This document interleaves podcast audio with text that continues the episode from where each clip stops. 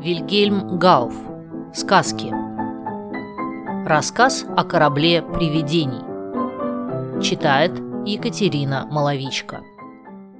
Мой отец имел в Бальсоре небольшую лавку. Он был не беден, не богат и был одним из тех людей, которые неохотно решаются на что-нибудь из страха потерять то немногое, что имеют. Он воспитывал меня просто и хорошо и скоро достиг того, что я мог помогать ему. Как раз в то время, когда мне было 18 лет и когда он совершил первое, более крупное предприятие, он умер, вероятно, от печали, что верил морю тысячу золотых. Вскоре после этого я должен был считать его смерть счастливой, так как спустя немного недель пришло известие, что корабль, на который мой отец отдал свои товары, пошел ко дну. Но эта неудача не могла сломить моего юношеского мужества. Я окончательно превратил в деньги все, что оставил мой отец, и отправился испытать свое счастье на чужбине. Меня сопровождал только старый слуга моего отца, который по старинной привязанности не хотел расстаться со мной и моей судьбой. В гавани Бальсоры мы сели на корабль при благоприятном ветре. Корабль, на котором я купил себе место, направлялся в Индию. Мы проехали обычной дорогой уже 15 дней, когда капитан объявил нам о буре. Он был задумчив, потому что в этом месте он, по-видимому, недостаточно знал фарватеры, чтобы спокойно встретить бурю. Он велел убрать все паруса, и мы поплыли совсем тихо. Наступила ночь, было светло и холодно, и капитан уже думал, что обманулся в признаках бури.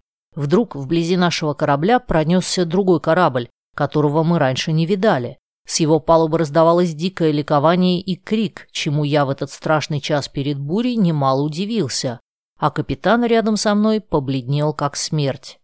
«Мой корабль погиб!» — воскликнул он. Там носится смерть. Еще прежде, чем я мог спросить его об этом странном восклицании, уже вбежали с воплем и криком матросы. «Видели вы его?» — кричали они. «Теперь мы погибли!» Капитан велел читать вслух утешительные изречения из Корана и сам встал к рулю, но напрасно. Видимо, буря разбушевалась, и не прошло часа, как корабль затрещал и остановился, были спущены лодки, и едва спаслись последние матросы, как корабль на наших глазах пошел ко дну, и я, нищим, оказался в открытом море. Но несчастью еще не было конца. Буря стала свирепствовать страшнее, лодкой уж нельзя было управлять. Я крепко обнял своего старого слугу, и мы пообещали никогда не покидать друг друга. Наконец наступил день.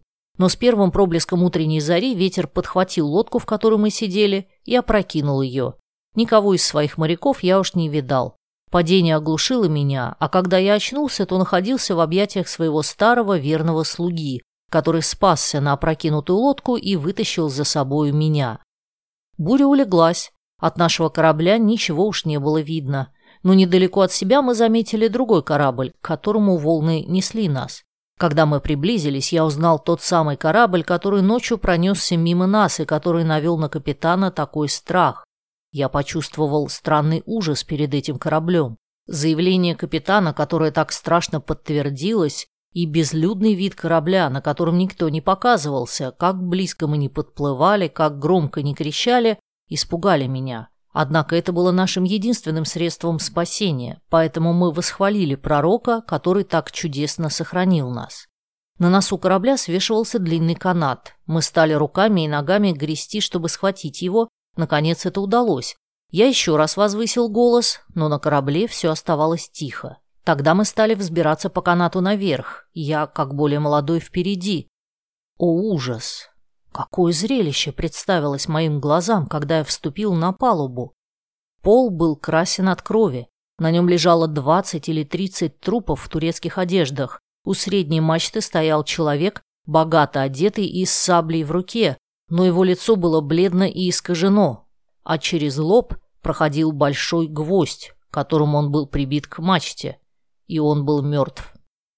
Ужас сковал мои шаги, я едва смел дышать. Наконец мой спутник взошел наверх, и его поразил вид палубы, на которой совсем не было видно ничего живого, но лишь столько ужасных мертвецов. Наконец, помолившись в душевном страхе пророку, мы решили пройти дальше. На каждом шагу мы оглядывались, не представится ли чего-нибудь нового, еще ужаснее. Но все оставалось так, как было. Нигде ничего живого, кроме нас и океана. Мы даже не решались громко говорить из страха, что мертвый, пригвожденный к мачте капитан направит на нас свои неподвижные глаза или один из мертвецов повернет голову.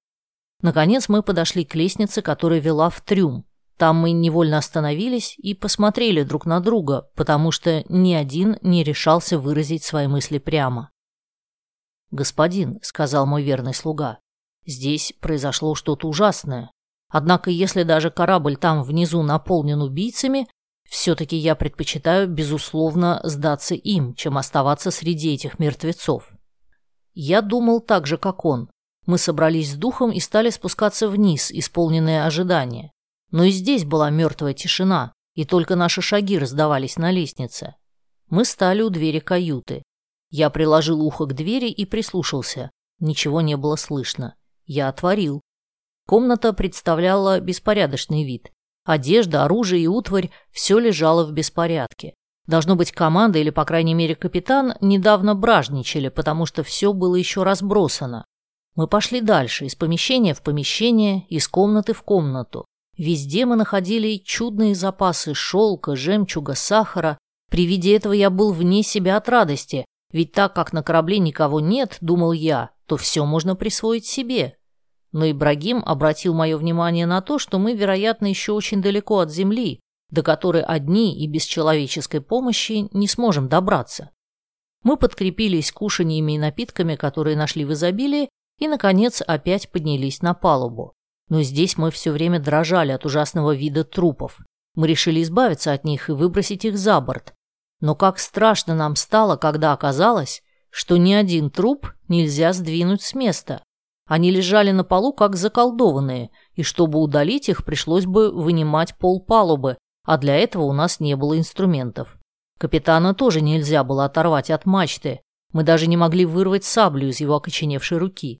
Мы провели день, печально размышляя о своем положении. Когда же стала наступать ночь, я позволил старому Ибрагиму лечь спать. Сам я хотел бодрствовать на палубе, чтобы высмотреть спасение. Но когда взошла луна, и я по звездам рассчитал, что, вероятно, сейчас одиннадцатый час, мною овладел такой непреодолимый сон, что я невольно навзничь упал за бочку, которая стояла на палубе. Впрочем, это было скорее оцепенение, чем сон, потому что я ясно слышал удары моря о бок корабля и треск и свист парусов от ветра. Вдруг мне показалось, что я слышу голоса и человеческие шаги по палубе. Я хотел приподняться, чтобы посмотреть, но невидимая сила сковала мои члены, я даже не мог открыть глаза, а голоса становились все яснее. Мне казалось, будто по палубе бродит веселый экипаж, а иногда казалось, что я слышу сильный голос командира, причем ясно слышал, как поднимали и опускали канаты и паруса. Но мало-помалу я терял сознание и впадал во все более глубокий сон, во время которого слышал только шум оружия. Проснулся я лишь тогда, когда солнце стояло уже очень высоко и жгло мне лицо. Я с удивлением посмотрел вокруг себя.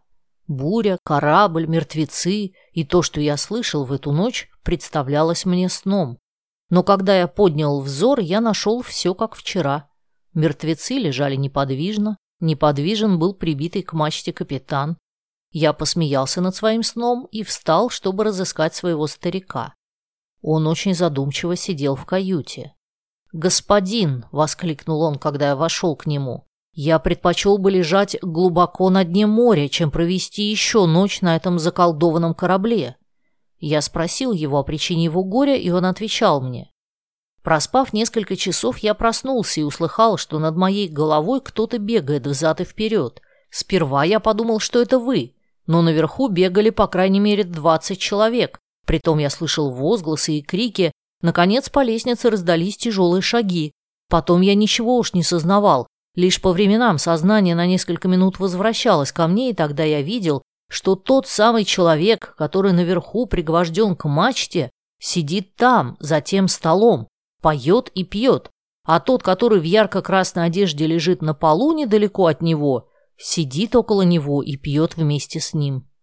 Так рассказал мне мой старый слуга. Вы можете поверить мне, друзья мои, что на душе у меня было не очень хорошо, ведь это был не обман, ведь и я отлично слышал мертвецов. Плавать в таком обществе мне было страшно. а мой Ибрагим опять погрузился в глубокую задумчивость. «Теперь я, кажется, припомнил», — воскликнул он наконец. Он вспомнил заклинание, которому его научил дедушка, опытный, много путешествовавший человек. Оно должно было помогать против всякой нечистой силы и колдовства.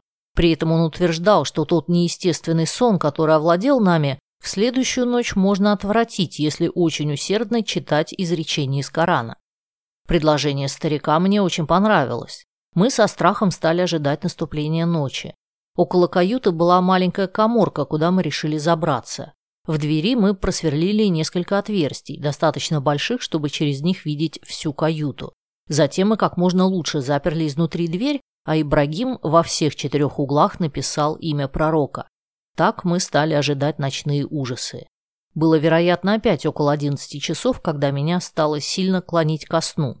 Поэтому мой товарищ посоветовал мне прочесть несколько изречений Корана, что мне и помогло. Вдруг нам показалось, что наверху становится оживленнее. Затрещали канаты, по палубе раздались шаги, и можно было ясно различить голоса.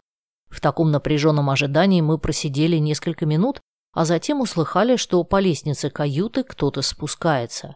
Когда старик услыхал это, он начал произносить заклинание, которому его научил дедушка, заклинание против нечистой силы и колдовства.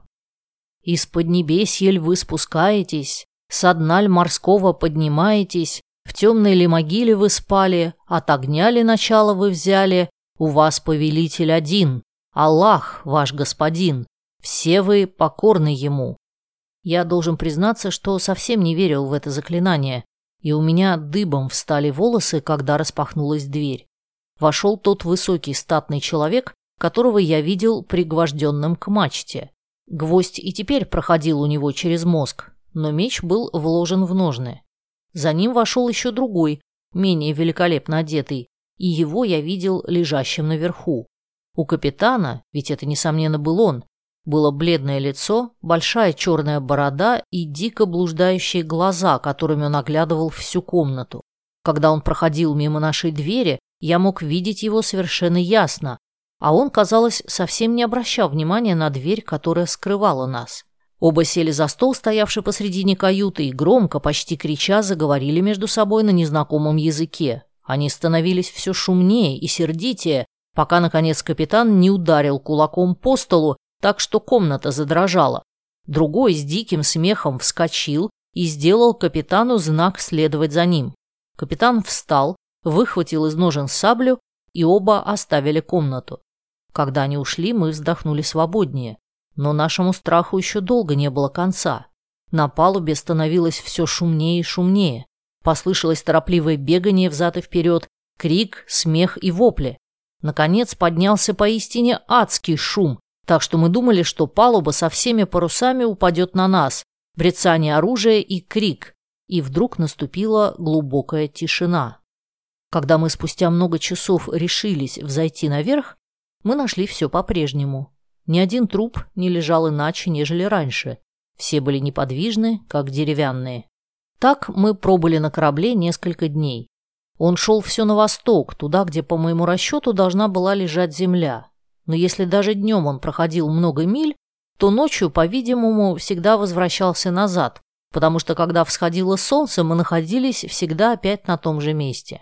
Мы могли объяснить себе это не иначе, как тем, что мертвецы каждую ночь на всех парусах плыли назад. Чтобы предотвратить это, мы до наступления ночи убрали все паруса и прибегли к тому же средству, как у двери в каюте. Мы написали на пергаменте имя пророка, а также заклинание дедушки и привязали его к собранным парусам. Мы со страхом стали ожидать в своей коморке последствий. Нечистая сила неистовствовала на этот раз, казалось, еще злобнее. Но на другое утро паруса были еще скатаны, как мы их оставили. В течение дня мы поднимали лишь столько парусов, сколько было необходимо, чтобы корабль тихо плыл дальше, и таким образом в пять дней прошли хорошее расстояние. Наконец, утром шестого дня мы на незначительном расстоянии заметили землю и возблагодарили Аллаха и его пророка за свое чудесное спасение. Этот день и следующую ночь мы плыли у берега, а на седьмое утро нам показалось, что недалеко виднеется город. С большим трудом мы бросили в море якорь, который тотчас захватил землю, спустили маленькую лодку, стоявшую на палубе, и изо всей силы стали грести к городу. Спустя полчаса мы вошли в реку, которая вливалась в море, и вступили на берег. В городских воротах мы осведомились, как называется город, и узнали, что это индийский город, недалеко от того места, куда я сперва хотел ехать. Мы отправились в караван-сарай и подкрепились после своего путешествия, исполненного приключений. Там же я стал спрашивать о каком-нибудь мудром и разумном человеке, давая хозяину понять, что я хотел бы иметь такого, который немного понимает в колдовстве. Он повел меня в отдаленную улицу к невзрачному дому, постучался, и меня впустили с указанием, что я должен спросить Мулея. В доме навстречу ко мне вышел старый человечек с седой бородою и длинным носом. Он спросил, что мне надо. Я сказал ему, что ищу мудрого мулея, и он отвечал мне, что это он сам. Я спросил у него совета, что мне сделать с мертвецами и как мне взяться за дело, чтобы снять их с корабля. Он отвечал мне, что люди на корабле, вероятно, заколдованы за какое-нибудь злодеяние относительно моря. Он думает, что колдовство будет разрушено, если принести их на землю, а это можно сделать только вырвав доски, на которых они лежат. По всей правде и справедливости, корабль вместе со всеми товарами принадлежит мне, потому что я, так сказать, нашел его. Но я должен все держать в большой тайне и сделать ему от своего избытка маленький подарок. За это он своими рабами поможет мне убрать мертвецов. Я обещал щедро наградить его, и с пятью рабами, снабженными топорами и пилами, мы отправились в дорогу. По дороге волшебник Мулей очень хвалил нашу счастливую выдумку обертывать паруса изречениями Корана. Он сказал, что это было единственным средством нашего спасения. Когда мы прибыли на корабль, было еще довольно рано. Мы все тотчас же принялись за дело, и через час в челноке уже лежали четыре трупа. Некоторые из рабов должны были отвезти их на землю, чтобы там зарыть их. Вернувшись, они рассказали, что мертвецы избавили от труда погребать их, рассыпавшись в пыль, как только их положили на землю. Мы продолжали отпиливать мертвецов, и до вечера все они были свезены на землю.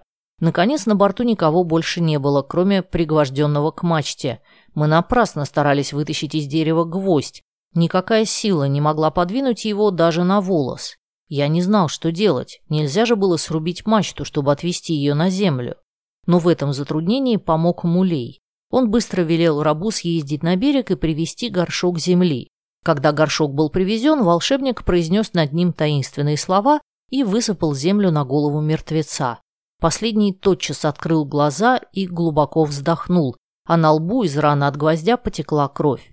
Теперь мы легко вытащили гвоздь, и раненый упал на руки одного из рабов. «Кто привез меня сюда?» – спросил он, немного придя, по-видимому, в чувство. Мулей указал на меня, и я подошел к нему.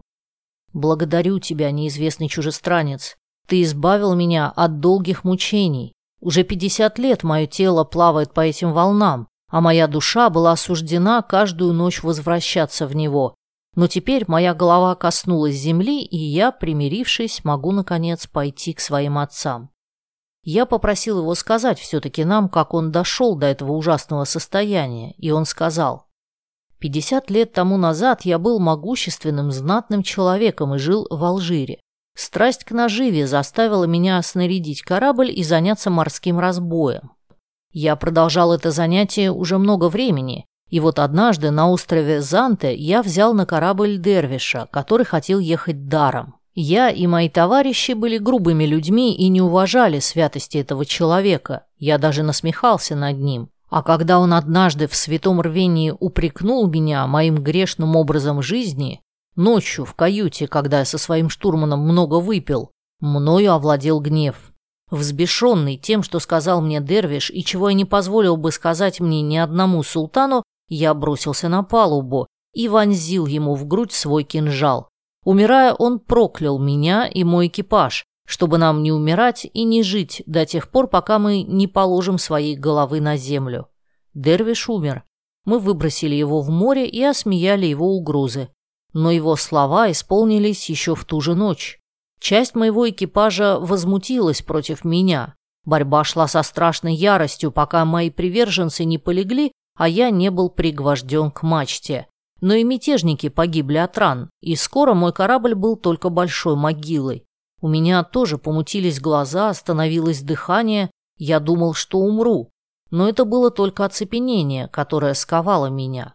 На следующую ночь, в тот самый час, когда мы бросили Дервиша в море, я и все мои товарищи проснулись. Жизнь возвратилась к нам, но мы могли делать и говорить только то, что говорили и делали в ту ночь. Так мы плаваем уже 50 лет, не можем ни жить, ни умереть. В самом деле, как мы могли достигнуть Земли? С безумной радостью мы всегда плыли на всех парусах в бурю, надеясь разбиться, наконец, об утес и сложить усталую голову на дне моря. Это нам не удавалось. Но теперь я умру. Еще раз благодарю тебя, неведомый спаситель. Если сокровища могут наградить тебя, то в знак благодарности возьми мой корабль. Сказав это, капитан склонил свою голову и умер. И он, как и его товарищи, тотчас же рассыпался в пыль. Мы собрали ее в ящичек и зарыли на берегу, а из города я взял работников, которые привели мой корабль в хорошее состояние. С большой выгодой обменяв товары, бывшие у меня на корабле, на другие, я нанял матросов, щедро одарил своего друга Мулея и отплыл в свое отечество. Но я сделал крюк, приставая ко многим островам и странам и вынося свои товары на рынок. Пророк благословил мое предприятие. Спустя три четверти года я приехал в Бальсору вдвое богаче, чем сделал меня умерший капитан. Мои сограждане были изумлены моими богатствами и моим счастьем, и не сомневались в том, что я нашел алмазную долину знаменитого путешественника Синдбада. Я оставил их в этой уверенности, но с этих пор молодые люди Бальсоры, едва достигнув 18 лет, должны были отправляться по свету, чтобы, подобно мне, составить свое счастье. А я живу спокойно и мирно, и каждые пять лет совершаю путешествие в Мекку, чтобы в святом месте благодарить Аллаха за его благословение и просить за капитана его людей, чтобы он принял их в свой рай. На другой день путь каравана продолжался без задержки. Когда купцы отдохнули на привале, незнакомец Селим заговорил с Мулеем, самым младшим из купцов. «Вы, конечно, самый молодой из нас, но вы всегда веселы и, наверное, знаете какую-нибудь хорошую забавную повесть. Расскажите ее, чтобы после дневного зноя она оживила нас». «Я, пожалуй, рассказал бы вам что-нибудь», — отвечал Мулей что могло бы позабавить вас. Но юности во всем подобает скромность, поэтому мои старшие спутники должны иметь преимущество. Цалейкос всегда так угрюмо замкнут. Не расскажет ли он нам, что сделало его жизнь такой суровой? Может быть, мы в состоянии облегчить его горе, если оно есть у него. Ведь мы охотно служим своему брату, даже если он другой веры. Названный Мулеем человек был греческим купцом средних лет, красивым и сильным, но очень угрюмым. Хотя он был неверным, то есть не мусульманином, однако его спутники любили его, потому что он всем своим поведением внушал им уважение и доверие. У него была, впрочем, только одна рука, и некоторые из его товарищей предполагали, что, может быть, потеря руки делает его таким угрюмым. На откровенный вопрос Мулеец Алейкос отвечал. «Я очень польщен вашим доверием. У меня нет никакого горя, по крайней мере, такого, в котором вы даже при лучшем желании можете помочь мне. Но так как Мулей, кажется, упрекает меня в угрюмости, то я кое-что расскажу вам, что должно оправдать меня, если окажусь угрюмее других. Вы видите, что я потерял левую руку. Ее нет у меня ни от рождения, я лишился ее в самые ужасные дни своей жизни. Есть ли у меня причина быть со времени тех дней угрюмее, чем это следует в моем положении, или я не прав, вы можете судить.